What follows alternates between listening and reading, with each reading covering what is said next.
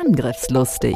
IT-Sicherheit für dein Unternehmen. Der Security-Podcast der Go Security. Vertrau nicht blind deinem Antivirenprogramm. Und das erleben wir ja tatsächlich noch. Mit Andreas Wiesler und Sandro Müller. Datensicherung ist die Lebensversicherung eines Unternehmens. Wir haben noch so viele Themen. Sandro und Andreas sind die IT-Sicherheitsexperten in der Schweiz. Mit ihrer Firma Go Security sind sie die Firewall für zig Unternehmen, seit über 20 Jahren schon. Bereit für ein neues Update? What the heck? Widerstand doch nicht zwecklos.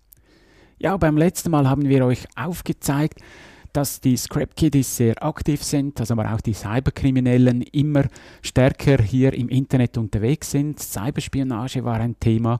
Wir haben euch aufgezeigt, wie so ein klassischer Ablauf ist von so einem Angriff, dass der über mehrere Stufen geht und halt auch ein bisschen Zeit benötigt. Und heute wollen wir auf die Gegenmaßnahmen eingehen. Willkommen bei einer neuen Folge Angriffslustig. Mein Name ist Andreas Wiesler und mit dabei ist Sandro Müller. Sandro, Schutzmaßnahmen. Wir sind ja doch nicht komplett denen ausgeliefert. Nein, nein, natürlich nicht. Obwohl es ist nicht ganz einfach. Ich möchte aber zwei Dinge unterscheiden. Einmal die Schutzmaßnahmen, damit sie überhaupt nicht reinkommen und einmal, ja, wenn sie dann schon drin sind, damit sie es zumindest möglichst, möglichst schwer haben. Vielleicht mögt ihr euch erinnern, beim letzten Teil haben wir erwähnt, dass wenn wir einen Penetration-Test von außen machen ohne den Faktor Mensch, dann ist es häufig schwer, in die Systeme einzudringen oder wandern mal in ein System ähm, und dort dann wirklich weiterzukommen. Wenn das alles einigermaßen gut gelöst ist, dann ist das nicht so einfach. Also deshalb, das ist ja auch der Grund, dass die Cyberkriminellen dann meist über den Faktor Mensch reinkommen, irgendeine E-Mail schreiben, ähm, wie das letzte Mal erwähnt, mit irgendwelchen Attachments, beispielsweise Word-Files, äh, Excel-Files, also sehr, sehr häufig Office-Dateien, dann eben mit Makros. Und äh, da gibt es so zwei Teile, um das zu unterbinden. Wiederum, das eine ist mal eure Mitarbeitenden gut, gut schulen. Und zwar gut schulen ist nicht ganz einfach, natürlich nicht. Aber das ist wirklich entscheidend. Wenn eure Mitarbeitenden das schon erkennen, weil Klammer auf, natürlich gibt es die technischen Maßnahmen, natürlich gibt es Spamboxen und so weiter, die erkennen aber nie alles. Das funktioniert nicht. Also ist gut, braucht das, schaut auch, dass die viel abfangen, aber alles können die nicht. Und da ist der Mensch gefragt, damit er das schon mal erkennt und gar nicht darauf klickt, auf der einen Seite und auf der anderen Seite, ganz ehrlich, was viel hilft, schaltet diese Makros ab, verbietet die technisch. Genau, da bist du ja schon bei einer technischen Maßnahme. Ich möchte noch ein bisschen bei dieser Awareness bleiben, weil es doch das A und O ist. Früher hat man gesagt, ja, wenn es äh, schlechtes Deutsch ist, dann kannst du es löschen. Aber die haben heute auch die Hausaufgaben gemacht. Auch die automatischen Übersetzdienste sind heute sehr, sehr gut und die Mails kommen in gutem Deutsch daher. Das ist heute kein Indiz mehr aber schon nur mal mit der Maus auf diesen Link rüberfahren, nicht klicken, einfach rauffahren und dann seht ihr, entweder je nach Mailprogramm seht ihr es gleich beim Mauscursor, äh, oft seht ihr es auch vielleicht unten in der Leiste, wo der Link effektiv hingeht. Und da werden viele überrascht sein, da steht völlig was anderes als im Text eigentlich angedeutet wird. Es geht dann nicht zu DHL, sondern irgendwo zu einer Domain. Und das ist schon mal ein ganz, ganz wichtiges Werkzeug. Also schult eure Leute, wie man das erkennt, dass sie wirklich das Hirn einschalten, bevor sie klicken. Das ist tatsächlich so, damit die vielleicht das auch schon mal erlebt haben, so einen Angriff und wissen, wie könnte sowas ablaufen, womit äh, arbeiten die. Das ist wirklich, also Awareness, damit eure Mitarbeiter das erkennen, das ist die, die, die, die wichtigste Firewall nach irgendwelchen, ähm, natürlich technisch gut, äh, fangt ab, was geht, aber es wird nicht realistisch sein, alles abzufangen. Wir bieten ja so eine Dienstleistung an, wir nennen das Social Engineering Angriff, wo wir wirklich mal so eine Mail schicken und schauen, wie viele Leute draufklicken. Und wenn die noch nie eine Schulung hatten, ich garantiere euch, 50 bis sogar äh, 60, 70 Prozent klicken da drauf. Das ist mal der Teil, damit es gar nicht reinkommt. Das ist natürlich wirklich, wenn wir schon verhindern, dass die reinkommen, dann haben wir am meisten erreicht. Ich vergleiche das manchmal auch gerne, wie wenn wir zwei Häuser nebeneinander stehen haben, genau die gleichen, die wurden zusammengebaut, äh, exakt alles wirklich eins zu eins. Meistens ist das in der Praxis ja nicht 100 Prozent, aber wir stellen uns mal vor, eins zu eins. Und jetzt ähm, ein Haus gehört dir, Andreas, eins gehört mir. Wir gehen beide am Abend weg, nur ich lasse das Licht brennen und du nicht. Wo gehen die rein? Ja, dort, wo es halt dunkel ist. Und jetzt ist ja manchmal wirklich einfach nur mal das Licht brennen zu lassen, eine einfache Maßnahme. Heißt das immer, dass ich geschützt bin? Nein, natürlich nicht. Nichtsdestotrotz wahrscheinlich oder das, die, ähm, es wird eher so sein, dass die bei dir einsteigen oder zumindest zuerst bei dir einsteigen, bevor sie bei mir dann auch noch alles leer räumen. Und ähm, wenn ich das schon verhindern kann, dass die überhaupt reinkommt, dann macht das. Das ist wirklich ganz, ganz wichtig. Weil der ganze Rest, über den wir jetzt sprechen, der ist auch extrem wichtig, aber immer daran denken, das machen wir für den Fall, wo sie schon drin sind. Korrekt. Ja, der Faktor Zeit ist hier natürlich auch ein, ein wichtiger Punkt. Wenn ich äh, Stunden, Tage, Wochen habe, bis ich irgendwo rein bin und beim un anderen Unternehmen bin ich in zehn Minuten drin, dann kümmere ich mich natürlich um diejenigen, wo ich nur zehn Minuten brauche. Weil, und da mögt ihr euch wieder erinnern an die letzte Folge, wir sprechen jetzt vom Fall Cyberkriminelle und nicht von staatlicher Spionage. Es geht nur darum, so schnell wie möglich Geld zu generieren. Um etwas anderes geht es gar nicht. Technische Schutzmaßnahmen, darüber möchten wir jetzt als nächstes sprechen. Eben, das ist wirklich vor allem für den Fall, wenn sie schon drin sind, wenn schon irgendwas schief gelaufen ist. Die sind trotzdem extrem wichtig. Also das will ich damit nicht sagen, dass die nicht äh, wichtig sind. Und ihr werdet vielleicht manchmal denken, ja Moment, aber das ist ja logisch, ist ja einfach. Naja, ganz immer ist das nicht so. Und gerade beim ersten Virenschutz und Spam-Schutz, da sagt ihr wahrscheinlich, ja, boah, das haben wir seit 20 Jahren im Griff. Nur das sagen viele, Andreas, oder? Korrekt, darum haben wir auch eine Doppelfolge zu Antivirenprogrammen gemacht. Wir verlinken das in den Show Notes. Geht da wirklich äh, nochmal zurück, hört euch das an. Es ist wirklich das A und O.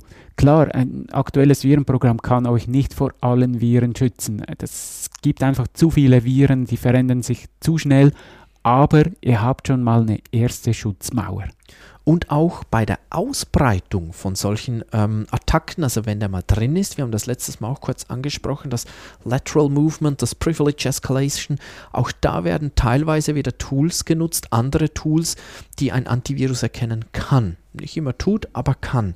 Deshalb tatsächlich ähm, Virenschutz ist schon sehr, sehr wichtig und der muss durchgängig sein. Da kommt wieder das, ja, aber warum auf einem äh, SQL-Server, der hat ja keine ähm, klassische Files mit Viren drauf gespeichert, ja stimmt, aber eben wenn der Hacker dort versucht weiterzukommen, kann das durchaus nützen. Ja, und du hast gerade erwähnt, äh, er bewegt sich ja durchs Netzwerk durch. Darum versuche ich, das Netzwerk in Zonen zu unterteilen. Das heißt, äh, Systeme, die einen gleichen Schutzbedarf haben, nehme ich wie zusammen. Und dann kann ich unterscheiden nach hoher Schutzbedarf, vielleicht sogar sehr hoher oder weniger Schutzbedarf. Ihr kennt vermutlich das klassische Beispiel mit der DMZ. In der DMZ, das ist so eine Zwischenzone zwischen Internet und meinem Firmennetzwerk und alles, was äh, von außen erreichbar ist, gehört in diese DMZ. Und da habe ich nicht meine Geheimnisse drauf gespeichert, sondern da ist wirklich nur der Teil, der gebraucht wird. Ähm, sei es eine große Firma, die ein Shop-System hat, dann sind in dieser DMZ sind nur die Shop-Artikel drin und mehr nicht. Da hat es noch den Preis des Artikels. Aber die Bestellung, und die ganzen Kundendaten, die sind dann im internen System. Da ist die ganze Historie, da sind die Umsatzzahlen und so weiter. Das ist mal der erste Teil und dann auch intern. Braucht es heute wirklich eine Trennung im, im Netzwerk, wie du schon angedeutet hast, Andreas? Und wir erleben tatsächlich auch heute noch, dass äh, uns Kunden sagen, ja, haben wir gemacht, haben wir gelöst, wir haben da verschiedene Zonen. Die, die PC-Notebooks stehen in einer anderen Zone wie die Server.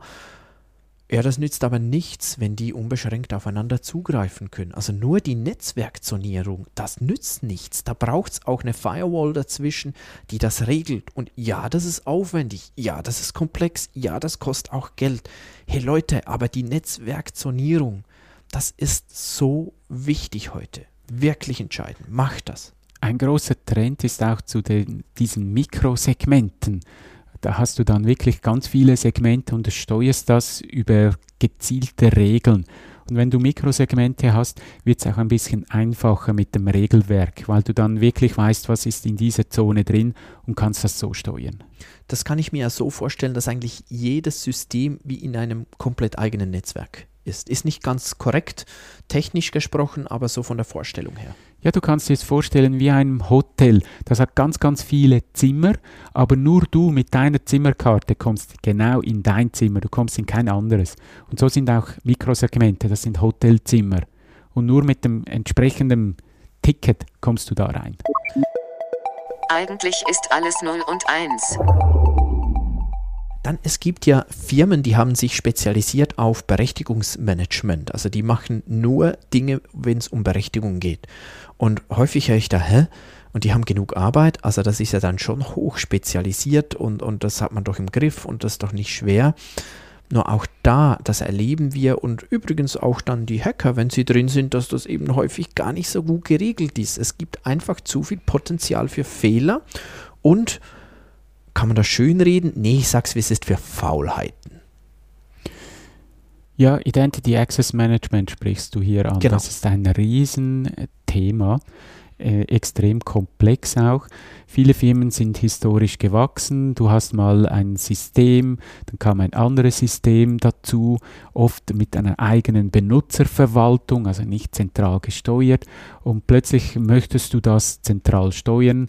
Du möchtest äh, Berechtigungen zentral vergeben und das kannst du nicht einfach so. Also solche Projekte sind oft äh, langwierig, dauern sogar mehrere Jahre. Darf man wirklich nicht unterschätzen, bis man das wirklich sauber getrennt hat. Und das hat vor allem auch deshalb oder damit zu tun, es geht ja nicht nur um die klassischen Benutzer, also um die Menschen, die einen Account haben, sondern es geht eben auch um all diese technischen Accounts und ähm, das kann schon eine große Herausforderung zu sein, irgendwo beim Hersteller mal nachzufragen, sagen, du, du hast das mal eingerichtet mit einem lokalen Administrator oder sogar einem noch größeren Administrator. Ähm, das da dürfen wir jetzt nicht mehr. Hilf mir mal, wie ich das ändere. Ja, da bleibt es dann gerne auch mal still. Weiß dann halt, ja, das muss so sein. Ja, es geht nicht anders. Äh, nee, äh, wenn ihr das anders wollt, dann garantieren wir für nichts. Und, und das braucht dann wirklich auch sehr viel Zeit, wie du sagst, dem genau nachzugehen. Da muss man selbst abklären und hat manchmal tatsächlich auch ein Restrisiko, weil der Hersteller da wirklich nicht mitmacht. Ist aus meiner Sicht geht das eigentlich heute gar nicht mehr, dass man als Hersteller sagt, wo muss so sein, Administrator ist super, Local System ist super. Ähm, aber häufig ist es so. Ja, leider eine große Unsitte, die ich äh, oft erlebe in meinen Beratungen. Immer noch. Oder Immer der. Drucker mit Domänenadministrator eingerichtet. Autsch. Ähm, gut, aber komm, wir gehen weiter, sonst reiten wir zu lange äh, darauf rum, auf dem Berechtigungsmanagement oder eben Identity and Access Management, der Fachbegriff. Also das ist wirklich ein wichtiger Punkt. Weiter, ich nenne es mal ganz allgemeine Best Practices. Auch hier werdet ihr sagen, jo, kenne ich, ist nicht neu, ähm, machen wir auch testet es auch, überprüft es auch. Es reicht nicht, wenn ihr überzeugt seid, dass es funktioniert. Was sind das für Punkte, Andreas? Ja, der erste ist sicher das Patchen. Patchen bedeutet, dass ich äh, bekannte Software-Schwachstellen schließe. Also die verschiedenen Anbieter geben da solche Software-Flickwerke raus. Man nennt das im Fachausdruck Patch. Ihr könnt das da vorstellen. Äh, ihr verletzt euch, dann reinigt ihr die Wunde und klebt ein Pflaster drauf. Und das gleiche macht man bei Software. Da wird eine Lücke entdeckt und mit diesem Patch wird diese Lücke geschlossen. Und das gilt nicht nur fürs Betriebssystem, das ja sehr oft automatisiert erfolgt, da muss ich nicht selber machen, sondern auch bei Software. Viele Software macht das heute selber, aber bei weitem nicht alle. Hier ein kleiner Tipp, wenn euch äh, jemand äh, antwortet auf die Frage, sind wir gut im Patchen und das heißt, ja, schau mal her, ich habe eine schöne Auswertung und euch noch ein paar Diagramme und schöne Zahlen präsentiert, dann verlangt noch eine Inventarliste von Software und äh, hebt einfach mal den Finger auf irgendeine Software und sagt, ich will mal sehen, wie sieht es denn für die aus und für die und für die und für die. Einfach zufällig mal irgendwas auswählen und wenn dann immer noch schlaue Antworten kommen, ist die Chance ziemlich groß, dass äh, sie das wirklich im Griff haben. Häufig äh, kommen sie dann aber in Stocken. Jetzt wolltest du nicht mehr über Berechtigungen sprechen und der nächste Punkt geht genau auf diesen Punkt ein. arbeitet nicht mit Local System, arbeitet nicht mit Administratoren-Accounts, versucht wirklich einen Account zu nehmen, der eingeschränkt ist. Er ist halt einfach wirklich so wichtig, ähm, weil darüber breiten die sich wirklich aus im Normalfall. Und da gehört auch der Punkt Administratorenkonzept hinzu. Nicht nur, weil ich Administrator bin oder System Engineer, brauche ich immer die höchsten Rechte. Das ist häufig nicht unbedingt nötig und dann macht es auch nicht. Da geht es nicht um Vertrauen, Leute. Da geht es um Sicherheit. Was wir auch ab und zu sehen, nicht mehr so oft wie früher, sind Passwörter in Scripts. Und dennoch gibt es einen aktuellen Fall von, von wie, wie hießen die, SolarWinds, oder? Äh, die haben ja genau darüber, vermutet man, äh, Stand heute weiß man das noch nicht ganz genau, vermutet man, dass die auch darüber angegriffen wurden. Ja, die haben es in Git hochgeladen und jeder konnte dort äh, den Source Code holen. Ja, äh, sehr ähnlich. Ja. Im Klartext gespeicherte Kennwörter, das ist ein Todesurteil. Ähm Oder auch vor kurzem wieder bei einem Kunden direkt in der Beschreibung vom Active Directory des, des Accounts selbst das Passwort. Wirklich eine Todsünde. Eh, das geht gar nicht. So gefährlich. Ja, und das AD kann jeder User mit den minimalsten Rechten auslesen und sieht dieses Kommentarfeld. Und wie findet ihr solche Dinge am Schluss eigentlich nur, weil das sind so Altlasten. Und ähm, wer sucht, der findet. Also auch der Angreifer macht das, der sucht solche Dinge. Und ich denke, das findet ihr auch nur mit systematischem Suchen, ähm, gerne auch mit internen Penetration-Tests oder solchen äh, Dingen. Ähm, anders wird es wirklich schwierig, jetzt gerade im Bereich so Passwörter in Skripts. Ja, über Passwörter haben wir ja schon mal gesprochen, dass die gut gewählt werden müssen, dass die lange genug sind, dass sie auch ab und zu gewechselt werden, höchst umstrittenes Thema, aber doch, ähm, da verweisen wir in den Show Notes drauf. Ich möchte noch auf die Härtung von Systemen eingehen. Wenn ihr heute einen Server aus der Schachtel nehmt, in Betrieb nehmt, dann, dann läuft er wunderbar aber da laufen auch Dinge, die ihr vielleicht nicht benötigt. Unbedingt. Ich vergleiche das jeweils gerne mit einem Auto. Sagen wir, ich kaufe einen VW Passat oder sowas, ähm, dann ist der für den Alltag äh, sehr geeignet. Ich kann mal was reinladen. Ich kann mal, wenn es ein kleiner Feldweg kommt, komme ich da noch durch. Ähm, ich kann möglicherweise auch mal etwas schneller fahren. Ähm, wenn ich aber hauptsächlich schnell fahren will, ähm, dann ist das Auto nicht geeignet. Wenn ich richtig viel laden möchte, ist das Auto nicht so geeignet. Wenn ich ähm, richtig äh, auf Gelände gehen will, ist das Auto nicht so geeignet. Wenn ich aber ein Auto kaufe, das geeignet ist fürs Gelände, dort richtig eine gute Falle macht, dann wird das wiederum äh, für die anderen Dinge nicht so sein. Und Software ist häufig auch so gemacht, Standardsoftware, dass im der VW Passat, der kann alles ein bisschen. Der soll mal für die meisten Leute, soll der passen.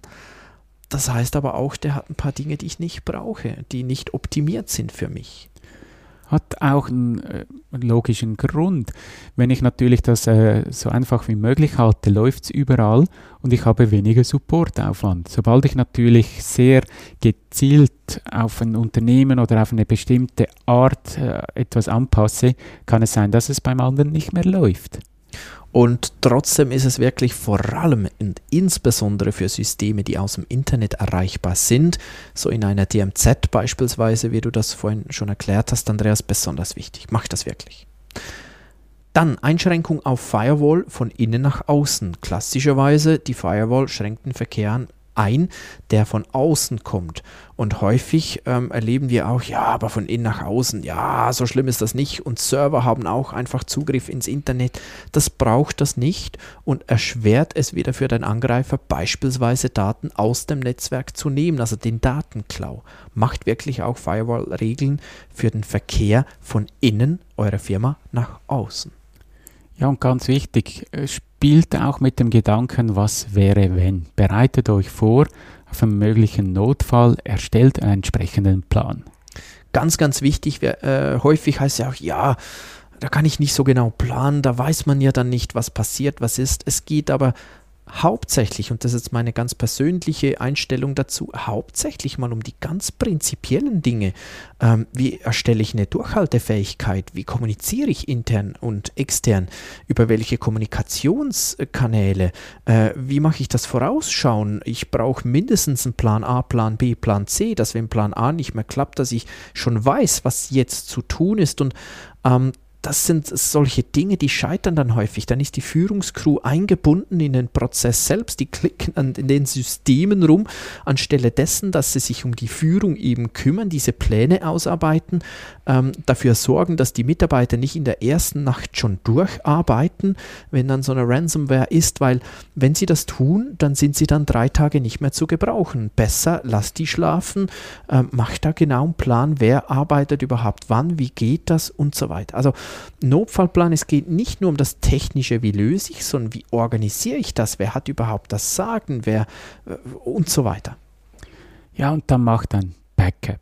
Wir können es wirklich sagen, Backup, Backup, Backup. Backup, Backup, Backup. Ich sage auch nochmal, weil es ist wirklich so es wichtig, Andreas. Eure Lebensversicherung, wenn was ist, trennt das Backup vom restlichen Netzwerk, dass wenn was vorgefallen ist, dass ihr das noch habt. Wenn ihr die Möglichkeit habt, äh, setzt das Backup in einen anderen Brandabschnitt und übt Und den offline. Restore. Ja, Offline. genau. Offline-Sicherung, die weg ist. Äh, man belächelt das zwar heute, dass man noch Backups in einem Banksafe hat, aber die Bank ist an einem anderen Ort, hat eine andere äh, Hülle rundherum. Also dann habt ihr noch was. Und ganz wichtig, übt es. Was ist, wenn mal ein Backup gebraucht wird? Bringe ich dann auch alles wieder zurück? Sind alle Daten da? Kann ich überhaupt die Bänder noch lesen?